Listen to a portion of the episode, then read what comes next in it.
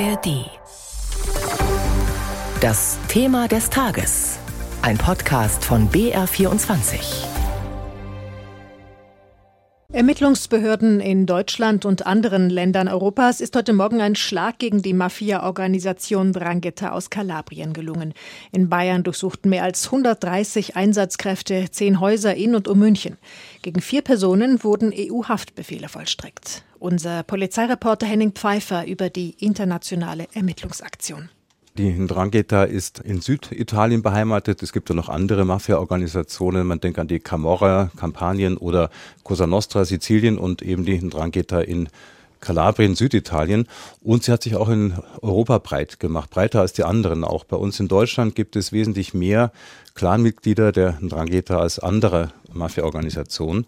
Der Verfassungsschutz in Bayern geht von etwa 80 Mitgliedern aus, äh, Clanmitgliedern. Äh, die Dunkelziffer dürfte ungleich höher sein. Es gibt auch immer wieder mal Festnahmen und eben auch Razzien, die letzte 2021, da ging es um Steuerbetrug und äh, jetzt geht es vor allem um Geldwäsche, es geht aber auch um Steuerbetrug, es geht um Drogenhandel und internationalen Drogenhandel und das ist ja auch das Hauptgeschäftsfeld der Ndrangheta in Europa ist der Drogenhandel, der Kokainhandel. Ein Sohn eines Mafiosi hat mal gesagt, äh, Deutschland ist wirklich ein sehr gutes Land, um hier Geld zu waschen.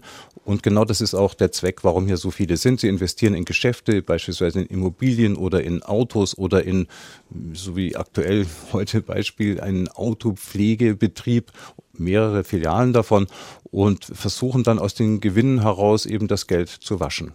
Zentral wird natürlich in Italien gegen sie ermittelt, in Reggio Calabria, ganz unten im Süden. Aber in Bayern ist tatsächlich eine ganz wichtige Spur aufgegangen. Es ist gelungen, hier ein abhörsicheres Handy eines Hauptbeschuldigten zu knacken. Und da konnten dann die Ermittler eine ganze Weile mithören und die ganzen ja, Drogengeschäfte quasi mit abhören, was da so gesprochen wurde und vereinbart wurde. Und so konnten sie ihnen tatsächlich den Handel mit 25 Tonnen Kokain nachweisen und deswegen auch so viele Festnahmen und Durchsuchungsaktionen an diesem heutigen Tag. Bayerns Innenminister Hermann lobte die Ermittlungen, vor allem weil es, wie gerade gehört, möglich war, die Pläne der Ndrangheta gezielt abzuhören. Es war sicherlich sehr hilfreich, dass es dem Bayerischen Landeskriminalamt schon vor einer Weile gelungen ist, ein Krypto-Handy aus dieser Szene äh, zu knacken und äh, den Inhalt auszuwerten und diese ganzen Daten dann den italienischen Behörden zur Verfügung zu stellen. Das war eine, nicht die alleinige, aber eine wesentliche Grundlage für diese Ermittlungserfolge und den heutigen kräftigen Schlag in äh, großen Teilen Europas. Die internationale Großrazzia wurde über Jahre hinweg vorbereitet, wie Innenminister Hermann betonte.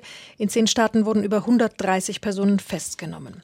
Doch wie ist diese Aktion einzuordnen? Die Mafia und speziell die kalabrische Ndrangheta wird in Deutschland noch immer unterschätzt. Das meint zumindest die Journalistin und Buchautorin Petra Reski, die sich mit den Strukturen der kriminellen Organisationen in Deutschland seit langem beschäftigt. Meine Kollegin Claudia Schaffer hat mit ihr gesprochen. Wie bewerten Sie die Großrazzia gegen die Drangheta? War das jetzt tatsächlich ein schwerer Schlag gegen diesen Zweig der Mafia oder nur die Spitze des Eisbergs? Können Sie das für uns mal einordnen?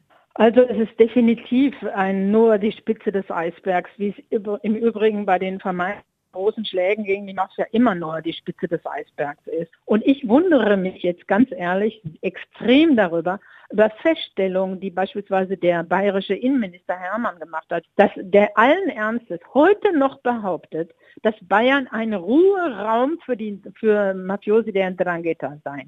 Das ist geradezu skandalös, so eine Behauptung zu machen. Heute im Angesicht all der Ermittlungen und der Erkenntnisse, die wir heute haben. Die Mafia, die Drangheta speziell, war nie nur Ruheraum in Deutschland. Weder in Bayern noch in Nordrhein-Westfalen noch irgendwo. Sie hat da investiert investiert und sie hat genau die Verbrechen begangen, die sie auch in Italien begeht. Ja. Können Sie uns mal einen Einblick geben, wie die Mafia hier in Bayern arbeitet? Wir reden hier nicht von Pizzerien und von Eisdielen, sondern von dem Erwerb großer, großer Immobilien, beispielsweise in München von Menschen, die auf wundersame Weise an Geld gekommen sind, wo man große Zweifel hat, ob, das, ob diese Gelder nicht eben halt dazu dienen, vor allen Dingen gewaschen zu werden. Ja? Und dass da eben halt kein wirklich konkreter Blick drauf geworfen wird, auf diese Geldinvestition. Das ist das eigentlich, was es wirklich bedenklich macht in Deutschland, dass die Geldwäsche heute noch nach wie vor toleriert wird und als eine Art Wirtschaftsankurbelungsprogramm betrachtet wird. Sie haben jetzt das Thema Geldwäsche ja angesprochen. Woran hapert es denn im Kampf gegen die Geldwäsche? Das Problem scheint ja sehr lange bekannt zu sein, aber es wird ja nicht wirklich was dagegen getan. Die Geldwäsche scheitert beispielsweise daran, dass eben halt diese Ermittlungsbeamten, die sich speziell mit, dem, mit der Geldwäsche beschäftigen sollen, eben ausgelagert wurde in die Zollbehörden.